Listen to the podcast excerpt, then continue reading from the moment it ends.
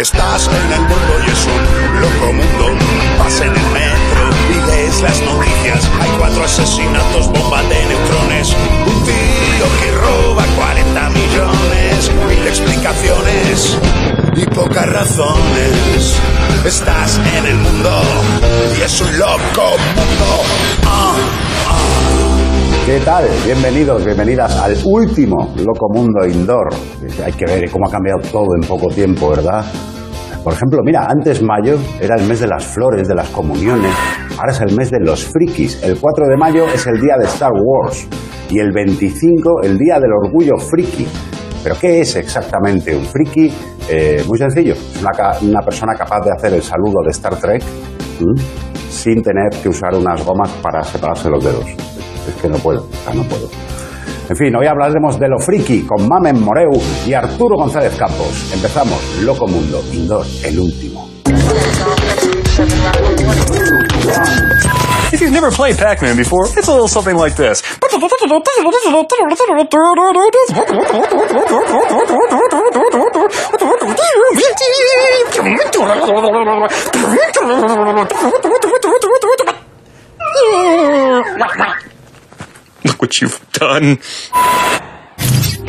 El próximo 25 de mayo se celebra el Día del Orgullo Friki, eh, o se celebraba. Este año los frikis pues se van a tener que quedar en casa, como cuando no se celebraba, o como el resto del año. Ese día miles de personas se ponen un disfraz y salen a la calle a gritar cosas raras, a seres imaginarios. A veces cuesta un poco distinguirlo de la Semana Santa.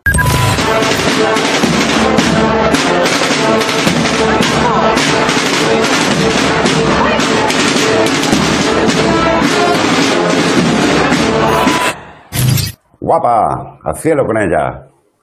Bueno, se celebra en todo el mundo, pero se inventó aquí, en España, como la fregona, como el chupachús, como el futbolín, como las cosas con palo.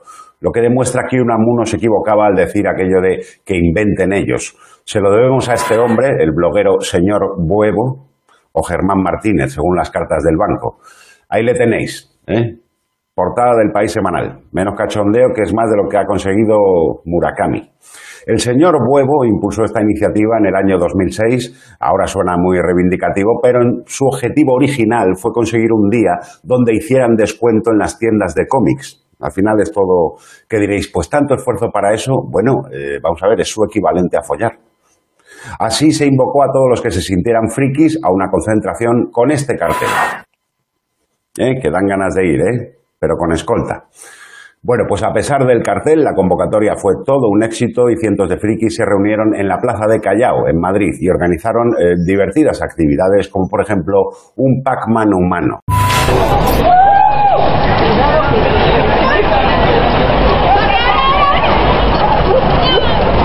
Ahora tenemos que ir allí y volver. Bueno, es una forma para que los frikis se coman algo. Eh, los frikis son gente que practica una afición de forma obsesiva, por eso tienen un conocimiento enciclopédico sobre temas eh, absolutamente inútiles, como cualquiera que hace una filología. Vaya. La palabra friki viene del inglés como windsurf, cupcake o Leonard Watling. Eh, freak significa monstruo de feria, literalmente, y se, apli- se aplicaba a rarezas, a fenómenos exóticos que se exhibían en los circos, pues, ¿qué te digo yo? La mujer barbuda, eh, el chico langosta, mm, Leticia Sabater haciendo Frozen. En 1932, Todd Browning popularizó este término con su película Freaks, que en español se tituló La parada de los monstruos y en muy español y mucho español, 10 de la mañana saliendo del after. A mediados de los 2000 en España se empieza a utilizar friki para referirse a una serie de personajes que aparecían entonces en la televisión, pues tipo Carmen de Mairena, Leonardo Dantes, Paco Porras. El máximo exponente de esta tendencia televisiva fue Javier Cárdenas, que convirtió en un género propio reírse de los frikis, hasta que se convirtió en uno de ellos. ¿Casualidad? No creo. Entonces se empezó a utilizar friki como insulto, sobre todo en los institutos, para señalar a los raritos, a los introvertidos, eh, a los gafotas, a los que tenían una voz muy grave. Hijos de puta. Y como en España somos muy inclusivos a la hora de marginar, el término friki lo aplicamos también a gente con estudios, y muchos. En países de habla inglesa la palabra que se usa para ellos es nerds, eh, se dice que son tímidos, inteligentes, trabajadores, llevan estas gafas así un poco gordas eh, y también porque no practican sexo. En castellano se traduce por vascos. También se emplea el término geek. A diferencia del nerd, el geek tiene un estilo de vida normal, pero siente una fascinación extrema por la tecnología y por la ciencia ficción. O sea, un geek es un nerd que a lo mejor un día pues, se confunde y moja el churro. ¿Qué pasó? Pues que los nerds y los geeks, en vez de perseguir eh, chavalas o las cosas de la edad, estudian y llegan a puestos importantes en los que deciden la vida de los demás. O sea, resulta que el gafotas cuatro ojos del instituto pues ahora es el puto amo. Y empiezan a gastarse la pasta en sus mierdas de juegos de rol, disfraces de superhéroe, eh, mucha pasta, ¿eh? Y cuando lo marginal se convierte en comercial y es aceptado por el sistema, pues ya pasa a integrarse en la sociedad. Y a veces incluso hasta en el gobierno. Aparece así la cultura friki, un milagro del marketing que consigue que pueda seguir vendiendo merchandising infantil a un ser humano toda su vida. Es una especie de impuesto por nostalgia. O sea, puedes pasar de usar pañales de Spider-Man a usar pañales de Spider-Man para adultos. Los frikis mueven una industria millonaria de películas, cómics, libros, juguetes, juegos de rol, eh, en fin, todo lo que te está salvando esta cuarentena. Además, cada año se juntan miles de ellos en las convenciones y se dedican pues, a sus cosas, lecturas, conferencias, hacer cosplay, eh, que consiste en disfrazarte de tus héroes favoritos. Mm. Ser friki ya es tan guay que hasta hay famosos de reconocido friquismo, como por ejemplo Vin Diesel, eh, Joe Manganiello o Nicolas Cage, que se puso Cage de nombre artístico por su superhéroe favorito, Luke Cage, Power Man, que hasta se parecen, si te fijas, ¿eh? Los dos llevan como una especie de casco en la cabeza. Nicolas Cage compró el primer cómic de Superman por, por 150 mil dólares. Eh, luego tuvo que vender toda su colección para poder solucionar sus problemillas con Hacienda. Así que ya veis, ni kriptonita ni hostias. Lo que destruye a Superman es una inspección paralela. Pero si hay algo que demuestra que lo friki se ha vuelto absolutamente mainstream es esto.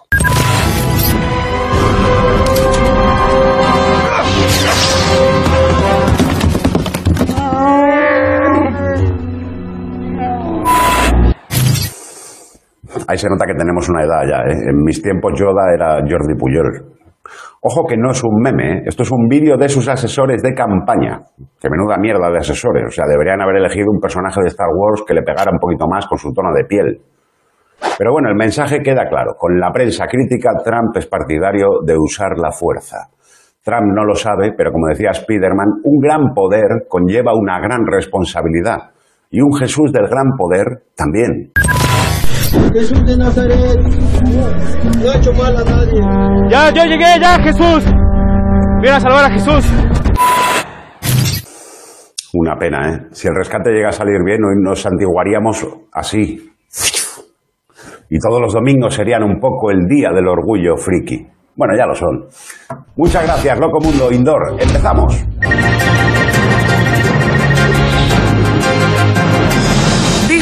Admite que lleva años pagándole un 3% a Pujol por todo el merchandising de Yoda y Baby Yoda. El político se ha llevado una comisión por cada muñeco, camiseta o bolígrafo vendido con la imagen de Yoda desde 1978. Allí donde sale Yoda, Pujol se lleva un pellizco. Batman fracasa de nuevo en su intento de pasar la ITV con el Batmóvil. Finalmente se comprará un utilitario de segunda mano y reservará su icónico coche para usarlo únicamente en las convenciones de fans y las exhibiciones de tuning. También lo alquilará para bodas. El telescopio Hubble descubre las letras amarillas de las dos próximas películas de Star Wars. Los astrónomos, todos fans de la saga de películas, llevaban años buscando las enormes letras amarillas que explican el argumento de los próximos lanzamientos. DC compra los derechos de los héroes del silencio, adaptarán al cómic sus historias más exitosas como Avalancha o Entre dos tierras. El líder del escuadrón, Bumburiman, tiene el superpoder de la chispa adecuada. Un gamer acude a urgencias porque le ha salido una barra de vida y no sabe cómo quitársela. Pide a la seguridad social que le den más vidas o le asegure un punto de respawn. Conforme me voy poniendo nervioso, me da la ansiedad y veo que la barra verde va disminuyendo. Y eso me pone aún más nervioso. Mira, mira, ¿ves? Va bajando. El tópico de friki siempre es un tío eh, gordo, sin relaciones sociales, consumidor compulsivo de cómics, eh, de chetos, probablemente también, o más bien era, eh, porque los tebeos han dejado de ser, afortunadamente, una cosa solo de tíos, y no solo leerlos, no, no, también hacerlos, y por eso saludamos hoy en Loco Mundo a Mamen Moreu. Buenas noches. Hola, ¿qué tal? ¿Qué tal? ¿Cómo estás, Mamen? Gracias por estar en Loco Mundo. Eh, bueno, tú eres dibujante de, de cómics, eh, has publicado tiras en el jueves, eh, novelas gráficas, no pareces a primera vista un personaje sacado de Big Bang Theory. ¿Qué ha pasado en el mundo friki? ¿Cómo ha cambiado? Bueno, pues el mundo friki, tú cuando piensas en él, siempre, pues como tú dices, te viene a la mente un poco pues el mundo de Big Bang Theory, también te viene un poco el, el tío de la tienda de cómics de los Simpson. Sí. Y un poco hace 10 años, cuando yo empecé a, a dibujar, bueno, a dibujar cómics, no, o sea, hace 15 años cuando empecé a saber del cómic, era un poco, un poco ese rollo, ¿no? Era un mundo como que excluía bastante, sobre todo a las autoras y a las lectoras. Esto de típico de ir a una tienda de cómics y que te un mainsplaining de manual o, o simplemente que te mirasen un poco como cuando entras al bar de un pueblo que no te conocen y se giran todos y dicen, eh, ¿qué hace una tía aquí? Y Claro. era un poco, era un poco así, es algo que ahora ha cambiado muchísimo, pero al principio pues era un poco ese rollo. Por eso Claro, yo no, no concuerdo mucho con la palabra friki, porque creo que no, no me representa mucho, la verdad. ¿Cuál ha sido tu experiencia en un mundo, en principio, poco receptivo con las mujeres? Bueno, eh, a ver, receptivos, eh, receptivos sí que estuvieron al principio cuando, bueno, eso, yo empecé en 2009 a publicar en el jueves, ahora tengo una serie semanal, pero entonces tenía una tira que aparecía pues poquito a poco, pocas veces, Eh, y entonces, claro, o sea, yo publicaba en el jueves y, y la gente te preguntaba, eh, tienes mucha, ah, bueno, cómics de mujeres, como cómics como con mucha sensibilidad femenina. Y Mm. a ver, estoy dibujando cómics de una tía potando con la cabeza de trollwater y hablo de diarreas y hablo de, de todo esto. Y digo, bueno, pues si eso para ti es sensibilidad femenina, pues bueno, pues tengo la misma sensibilidad que puedes tener tú. Te puedo asegurar que no. Pero bueno, era un poco ese, ese rollo al principio, pues que por ser mujeres y dibujar cómic, como que nos metían a todas eh, en un o sea, era como si tú por ser tío dibujas cómics de fútbol y ya es un Claro. cómic para tíos, siendo que el fútbol también le gusta a las mujeres, Claro. siempre en ese rollo de la sensibilidad que, en fin. ya. Pero Creo por que lo demás bien. Sí, por lo demás, bien, claro. Eh, creo que tus influencias no tienen mucho que ver con, con los superhéroes y todo eso, ¿no? No, que va. O sea, yo empecé en el jueves eh, porque siempre había querido dibujar el jueves. Yo desde que tengo 15 Mm. años eh, me compraba la revista y también pues venía también de leer El Víbora y sobre todo underground, comida underground americano, pues Robert Crumb, Peter, ba Peter Page, siempre lo pronuncio mal creo. Eh, y bueno, sobre todo pues cómic muy escatológico, eh, pues muchos fluidos corporales y todo este rollo, ¿no? Que siempre dicen que las autoras venimos más del manga y tal, que muchas que vienen del manga y hay muchas autoras las acerco el manga al, al cómic, pero a mí pues todo era todo el rollo un poco underground americano, español, incluso muchas revistas de estas de cómic erótico que había entonces. Y era lo que yo pillaba y ya estaba viviendo en una provincia no tenía mucha cosa al alcance y bueno, Yo estoy contigo, ¿eh? A mí todo lo que sea humor, humor guarro, humor escatológico, al lado A mí es del que me humor encanta. inteligente. a mí es que me encanta. Yo, por ejemplo, mi primer cómic se llama Resaca eh, Sí. y es sobre todo de pues de borracheras, eh, bueno, ligar, follar y tal, y un cómic de estos que yo siempre he dicho, de estos que te da gusto leerte mientras estás cagando.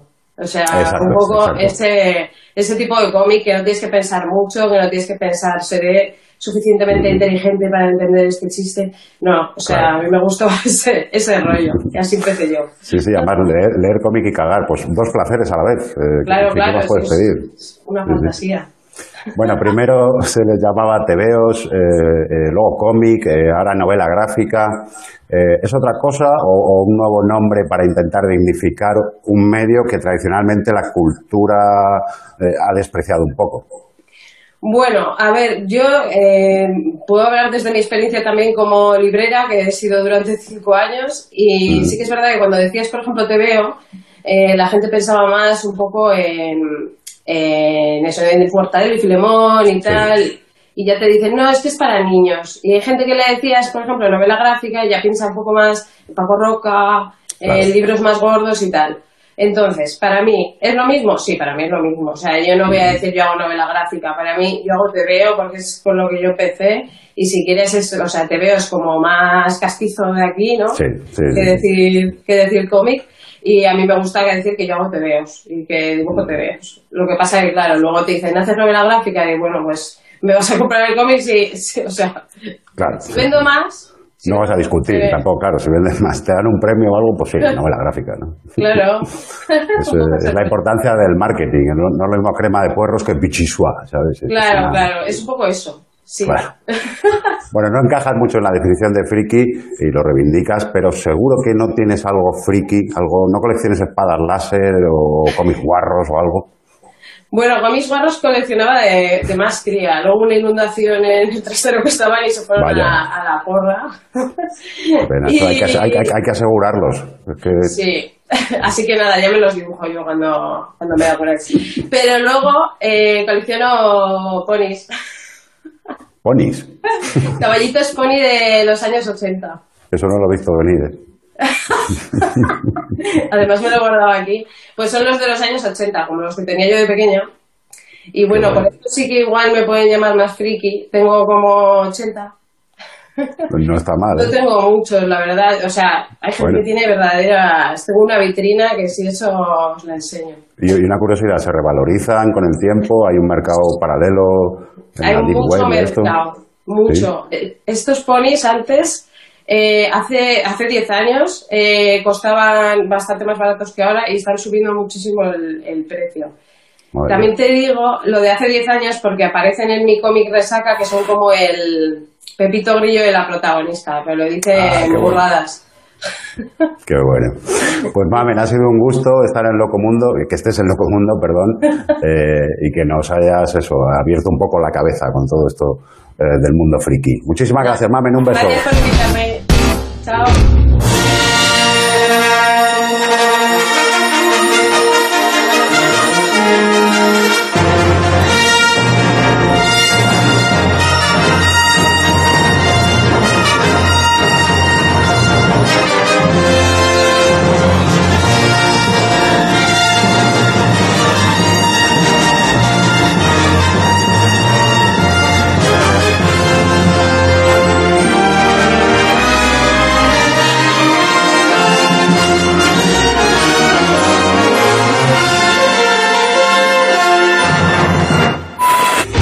Ser friki. Primero fue un estigma, luego una moda cool, eh, ahora es una moda del Zara.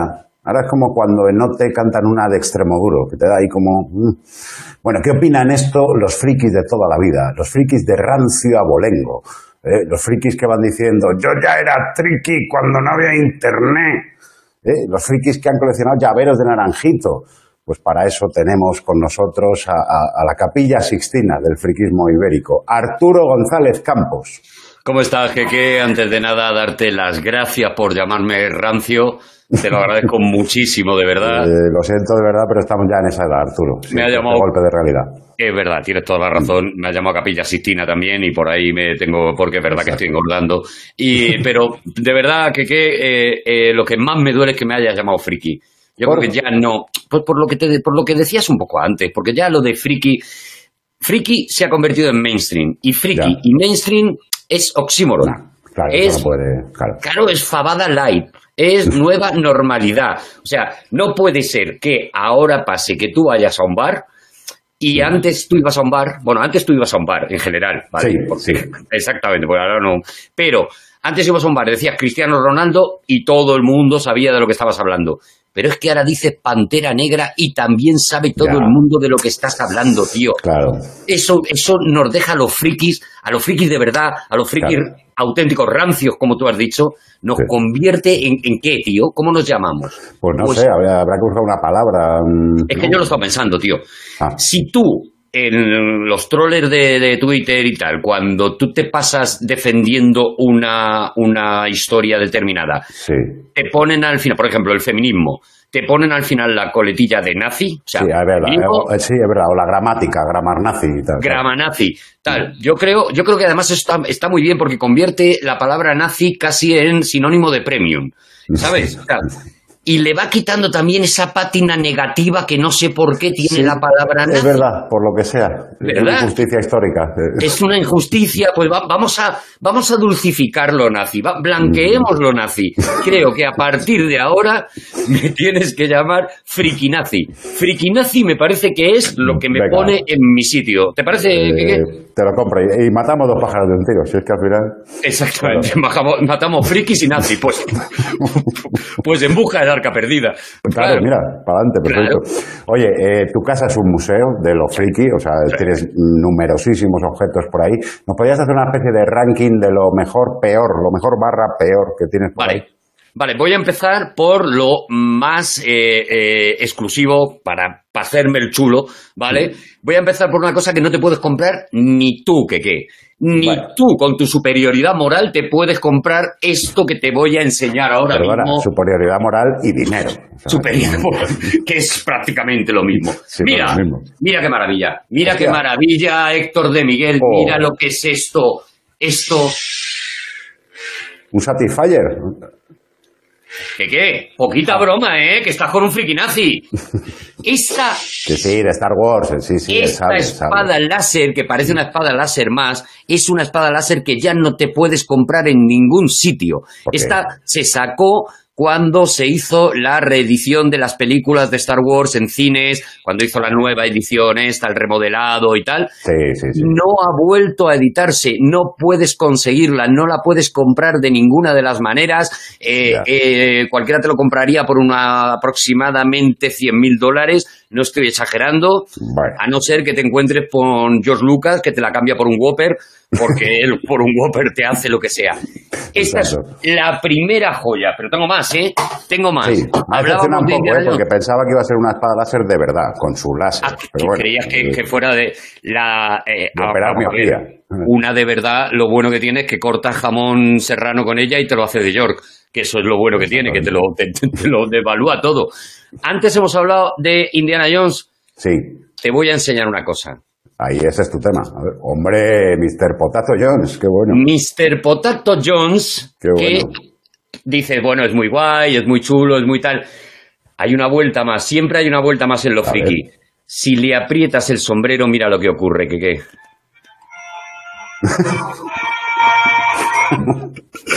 ¿Qué te parece? Magnífico, ese, ese, buah, me encanta. O sea, Esto es maravilloso. Yo me lo pongo para los momentos en los que necesito un valor extra. Una, claro, por ejemplo, cuando tengo que bajar la basura, cuando tengo que ir al súper a comprar eh, eh, levadura, por ejemplo. sí, sí, sí. Es tu santo grial, es tu santo grial. Exactamente. Y me lo pongo para ir a correr también, porque mira lo poquito que dura. Y ya. Ya Es está. que Y me vuelvo a casa, ¿sabes? Lo breve si bueno o al revés. Me viene muy bien. Mira, una cosa friki que a lo mejor te va a molar todavía más. A ver. Eh, te cuento una historia, bueno, yo creo que seguro que te la sabes. Cuando se estrenó en Cannes eh, Bienvenido Mr. Marshall, hubo una gran polémica que estuvo a punto de llevarnos a la guerra con Estados Unidos por esta película, por dos motivos. Edward G. Robinson se enfadó mucho viendo la película por esa escena en la que había unas banderas americanas que acababan como en un desagüe de alcantarilla y se enfadó mucho porque para promocionar la película en Cannes hicieron unos dólares con la cara de Pepe Isbert y Manolo Morán. No. Y eso le Oh. sentó fatal a Bueno. Edward G. Robinson. Bueno, ¿Y pues lo tienes. ¡Oh! Pero, pero, pero, pero qué- el auténtico dólar, mira cómo tiene la cara de Oh, bonito. Pepe Isbert, de Manolo Morán, por detrás la de Lolita Sevilla. ¡Oh, qué grande! Piensa que este dólar estuvo a punto de llevarnos a la guerra con Estados Unidos. Y así valorarás un poquito más lo que hizo Aznar en las Azores, que fue a tapar este agujero, fue a tapar esto. Y Oye, eso es maravilloso. Oye, eh, tenemos poco tiempo. Algo, el top poco one. eh, Vale, crema, voy con el top one. Voy con el límite de todo. Vamos a ver. Eh, tengo que enseñar una cosa. No sé, me vas a decir tú cómo se ve.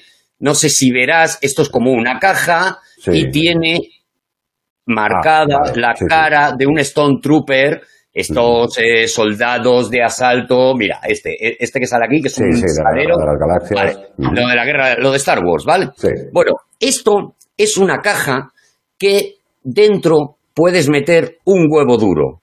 No, Y sí, sí, que, que no, sí. Dentro se mete un huevo duro y el huevo duro te sale con la forma del Stormtrooper. Pero qué. Yo he metido un huevo duro. No, no, no. Sí, sí, y vas a ver, porque lo tengo aquí, el huevo duro con la cara del Stormtrooper. Es y un trozo de cáscara que se ha quedado y todo. Me parece Esto es espectacular. friki nazi. O sea, Esto es ser friki nazi. Es insuperable. palo. ¿Tú, tú sabes qué es lo, lo más friki que tengo yo en casa? ¿Qué es lo más friki? Mira, te lo voy a enseñar. Marvel, qué hermosa eres. No entiendo nada de lo que dice. Me suena pero muchísimo. Lleva unos dibujicos acojonantes. Te lo recomiendo. Bueno. Gracias, Arturo. Adiós, adiós, me como el huevo. Es para mí. Hola. ¿Promete ser buena? Claro que sí. En serio, pórtate bien. Es que no me suelo portar bien. Eh, Knives, este es Stephen Stills. Es el talento. Hola. No será una friki. Estará calladita, tío. Es que quiero que sea muy friki. Es friki, es friki. Tiene la capacidad de ser friki. Muy bien. Pasa. Esperamos que el programa de hoy os haya acercado un poquito más al fenómeno friki, aunque bueno, también hemos aprendido que es una palabra que ya se aplica a cualquier cosa. O sea, ya la gente no dice, no es que voy mucho al gimnasio, dicen, no, soy un friki del spinning, o no es que esté todo el día viendo series, no es que soy friki de las series, o no, yo no soy de ultraderecha, es que soy friki del fachaleco. En fin, ya no hay carnívoros, por ejemplo, ahora hay frikis del chuletón.